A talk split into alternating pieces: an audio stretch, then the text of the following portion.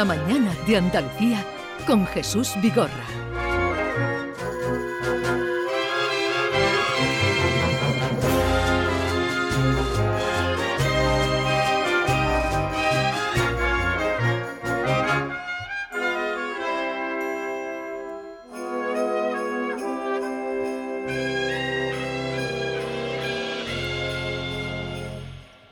El mundo está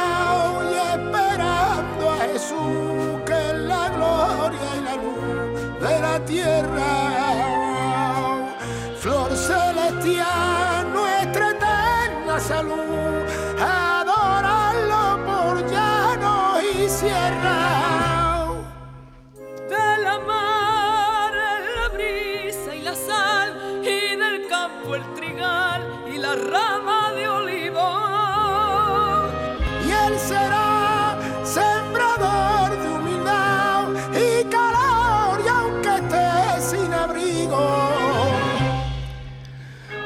Estamos escuchando el disco que sale siempre por Navidad, que la Fundación Cajasol hace ya muchos años, no sé cuántos, así canta nuestra tierra en Navidad este año con Laura Gallego y eh, la dirección musical de Manuel Marbizón, gran músico, eh, que han hecho este tándem. Así recibimos a Antonio Pulido, presidente de la Fundación Cajasol. Presidente, buenos días. Hola, buenos días. ¿Qué número hace ya este disco? Creo que son mm, en torno a 40. Ah, sí, ¿eh? No debe sé estar si por ahí. 39 o 41. ¿Eh? Pero en torno a 40 ediciones que llevamos Así canta nuestra tierra por Navidad. Qué bonito suena eh, la música orquestal que ha puesto Marbizón. Magnífico, yo creo que este va a ser uno de los platos fuertes de este que suenen con de esta programación, programación nuestra De los gozos. de Navidad, de los gozos de, de diciembre, que será el 19 en el Teatro Maestranza.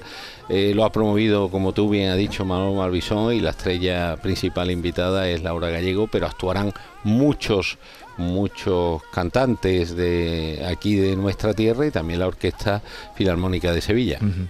Eh, disco que además, eh, bueno, de la gala, la gala que se va a hacer el día 19, que se va a grabar eh, para Canal Sur.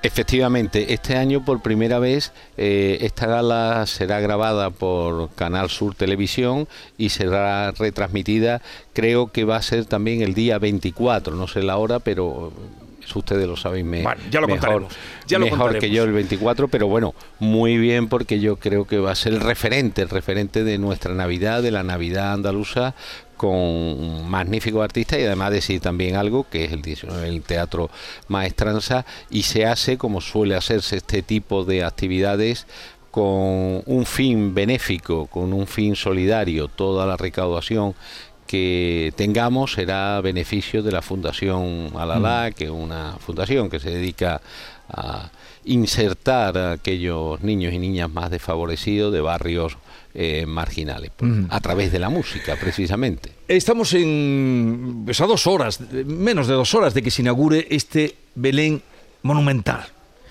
Porque todos los años un referente de, de- de visitas eh, dentro del programa Los Gozos de Diciembre, que es la programación eh, que organiza la Fundación Cajasol. Hay un Belén aquí que visita muchísima gente, pero este año eh, los compañeros que han entrado antes, eh, anoche cuando estuve dando por aquí una vuelta con Garduño, con el que luego hablaremos, que es el comisario, es espectacular, es monumental. eh, y ese Belén que junto con los que mm, promueve, que ya se han inaugurado, todos los que tiene la Fundación Cajasol en Por Andalucía, diferentes puntos de Andalucía. pues son, mm, creo que en torno a 350.000 personas, son Sí, sí. las personas que, que Esos fueron los visitan que para- pasaron el año El año pasado. pasado. Pero esto, esto es mm, espectacular. Bueno, do- dos cosas. Este Belén que vamos a inaugurar precisamente aquí en Sevilla, de donde estamos retransmitiendo, es un, es un Belén que es la primera vez que se hace de esta forma. Un Belén en torno a 500 metros cuadrados que ocupa todo este espacio. Es más metro porque tenemos la sala de arriba sobre una exposición sobre San Francisco, que como sabes fue el impulsor, el creador de, de los belenes. Son figuras a tamaño natural eh, que nos ha hecho otros otros años y además una cosa curiosa son imágenes eh, secundarias cedidas por hermandades de toda Andalucía. Por tanto, yo invito que vengan no solo de Sevilla, sino de toda Andalucía, a ver si van adivinando cuál es la figura de su respectiva hermandad. hermandad. ¿De dónde son? Porque hay, porque hay de, de, pues prácticamente casi de todas las provincias andaluzas. Eh, es, es, mm, muy llamativo, muy espectacular, porque son, claro, imágenes que están eh, a tamaño natural de, de, las personas, ¿no? Bueno, esto, esto el, el, origen tiene que este año ha sido el Congreso Mundial de Belenistas en Sevilla, en el mes de noviembre. Entonces, la fachada del fondo que tenemos aquí a nuestra derecha ya se hizo para ese Congreso eh, Mundial de Belenistas. Entonces, hemos aprovechado también con eh, en conmemoración de que se ha celebrado ese evento aquí, pues junto con la Asociación de Belenistas, pues se ha montado este Belén espectacular que no es el tradicional de todos los años. Como mm. me decías también anteriormente, no solo es este, es decir, tenemos unos belenes, belenes espectaculares pues por toda Andalucía, en Cádiz, en Jerez, en Córdoba, en, Huelva, es decir, que eh, eh, yo creo que parte de la tradición de la tradición andaluza de los últimos años, pues está muy identificada con las actividades que viene realizando la Fundación Cajasol, es decir, su Belén, su Así encanta nuestra tierra eh, por Navidad, sus diferentes conciertos que hacemos. Yo creo que hay una generación de andaluces que van a recordar su Navidad eh, en referencia a las muchas actividades que ha venido realizando pues Cajasol, Fundación Cajasol y anteriormente Cajasol a lo largo de, estos últimos, pues de estas últimas tres décadas, ¿no? En fin, eh, ya oirán hablar de este Belén y recomendamos la visita, pero además, junto este año, desde luego, yo creo que este, Belén, este Belén puede ser Belén mayor, yo no sé si de España, pero yo creo que sí, ¿eh? No, no ¿Eh? tenemos mm, esa comparativa, pero ahora mismo, tal como está, en la monumentalidad que tiene la gruta, los escenarios corpóreos que se han montado, escenográfico, es apabullante. Y figuras como esta, eh, cedidas por todas. El, caballo que tenemos delante. de hermandades andaluzas es espectacular, ¿eh? realmente espectacular. Es muy realista con lo que uno mira y parece que, que sea un portal en algún momento, parezca que hay una figura viviente. Pero además de esto, Además de esto, este año, no sé, eso, ahora hablaremos de economía también, por ser economista, Antonio Pulido, por ser también en la Fundación Cajasol, donde ella acogida a, esa, a ese instituto de la Fundación Cajasol, Escuela de Negocios. Mm, pero hay otra exposición muy fuerte para quien venga a ver esto, la exposición de Botero que se inauguró hace tan solo unos días de uno de los grandes pintores referentes de, eh, del arte contemporáneo. Bueno, Además, es la primera exposición que se hace después de su muerte. ¿eh? Por tanto, eso tiene un cierto también simbolismo. Estábamos muy, muy interesados de que viniera esta exposición, de que viniera precisamente aquí a, Sevilla. La queremos trasladar o mover también por el resto de Andalucía, porque Fernando Botero, como tú bien decías, es uno de los grandes. Y, esta casa quiere ir combinando eh, tradición, con vanguardismo, con religiosidad popular y que de alguna forma entre aquí cualquier tipo de manifestación artística y también de los diferentes en, sus diferentes vertientes, desde la pintura, la literatura o la escultura o la música también. Por tanto, yo creo que es un ingrediente extraordinario el pasarse al Belén y ver algo tan con tanto contraste como es esta exposición de, de Botero que estará aquí también hasta finales de hasta inicios de febrero. Hasta inicio de febrero el Belén estará de 5 a 5, se inaugura hoy 5 de diciembre, concluye la mediodía del 5 de enero, porque luego hay que ir a las cabalgatas.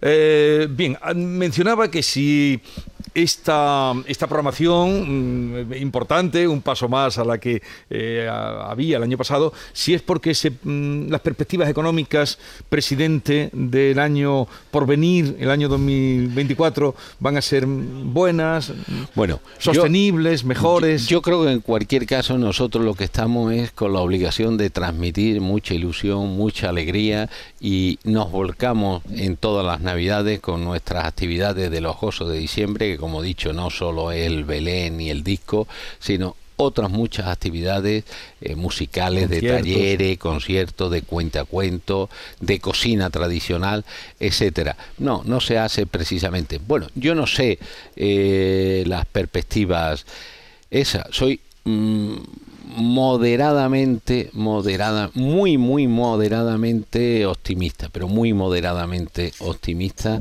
en el sentido de que eh, hay dos variables que van una relacionada con la otra que se tienen que controlar. Hasta que no controlemos la inflación y los tipos de interés no empiecen a bajar, creo que no va a haber sin duda ningún tipo de repunte económico.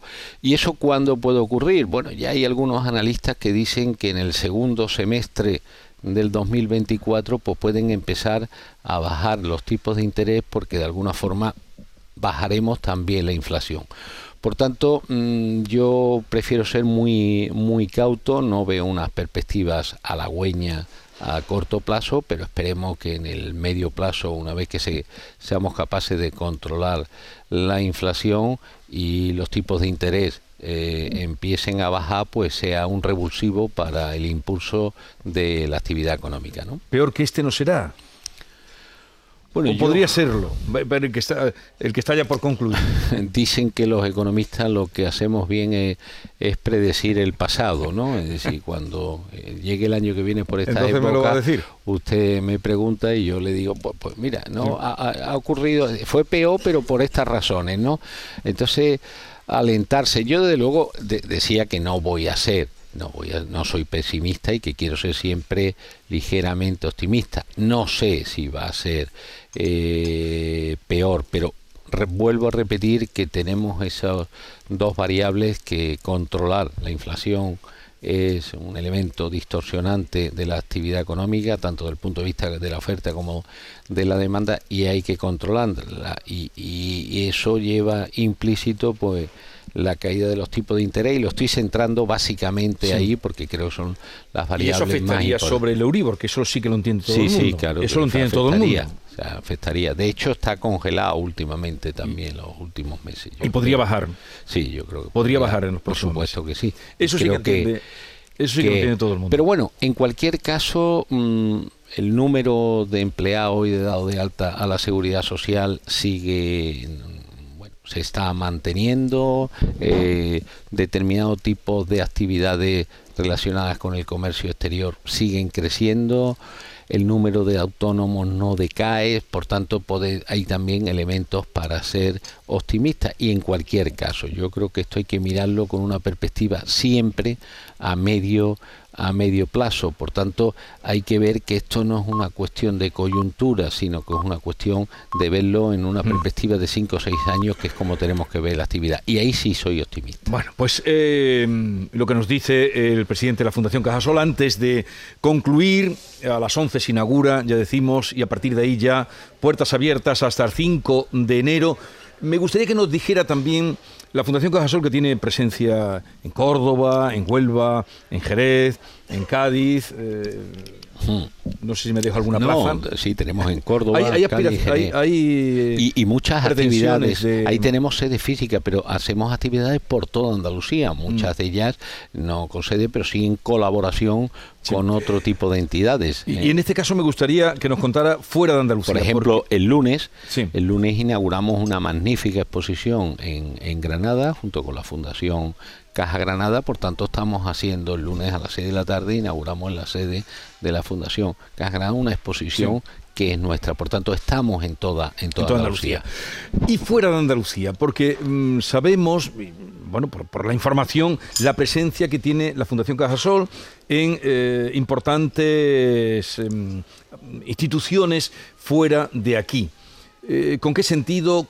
¿Cómo ¿Con qué aspiración debe ser la que más eh, presencia tiene? Pues eh, en la Real Academia, en el Teatro Real, en la Residencia de Estudiantes, no, nosotros en el Prado. yo creo que una institución perdone mi modestia tan importante culturalmente como es la Fundación Cajasol, no solo aunque nuestra actividad principal sin duda está en Andalucía donde nos volcamos y hacemos, pero tenemos que estar teníamos que tener presencia en aquellos referentes culturales eh, a nivel nacional. Y de hecho, Estamos, tú lo has dicho, estamos la Junta de Protectores del Teatro Real, amigos de Museo eh, del Prado, estamos en la Fundación de la Real eh, Academia Española, de la lengua en este caso, con la Fundación eh, COTEC, que está relacionado en este caso no con la cultura, sino con la economía, con la innovación, precisamente en la residencia de estudiantes, donde llevamos muchísimos años. Estas son las, las instituciones referentes tanto desde el punto de vista cultural como alguna, como le decía, también a nivel económico. Yo creo que somos de los únicos andaluces que están presentes en esas instituciones. Desde luego en todas somos, en todas estas somos el único. Por tanto, eso creo que también, me, decías también que por qué se hace. Pues mira, yo creo que eh, eh, lo hacemos con un objetivo fundamental y es bionívico, bionívoco eh, llevar a Andalucía a estas sedes importantes de la cultura a nivel nacional, pero de otra forma que también estas referentes culturales a nivel nacional vengan a Andalucía. En este mismo en este mismo patio se retransmiten por streaming óperas del Teatro Real. En esta misma casa han venido eh, exposiciones de la residencia de estudiantes. Eh, por ejemplo, aquí en esta misma casa fue el Congreso de todas las academias iberoamericanas de la lengua que vino Su Majestad el Rey aquí a esta casa a inaugurarla. Por tanto, son actos, eh, muy actividades muy importantes que ponen a Andalucía en su sitio y evidentemente pone eh, Andalucía también está en Madrid en aquellos sitios importantes donde creemos que tiene que estar. Eh, gracias por invitarnos a vivir hoy en directo la inauguración de este Belén. Eh, que desde luego va a dar mucho que hablar. Esto estamos seguros por, por lo que hemos visto desde que andamos por aquí. vemos que ya están dando los últimos retoques y vamos a tratar a nuestra manera y con nuestra mejor intención de hacerlo llegar a través de la palabra a los oyentes de cualquier punto donde nos oigan. Lo dicho, gracias. Y, no, yo invitar a todos los andaluces y andaluzas que visiten este Belén o cualquier Belén que tenemos en las diferentes eh, provincias andaluzas y aprovechar estos momentos para desearle también a todos los andaluces y andaluzas una feliz fiesta y una feliz Navidad. Pues que así sea. Gracias por atendernos y felices Pascua. Lo dicho. Igualmente. Adiós.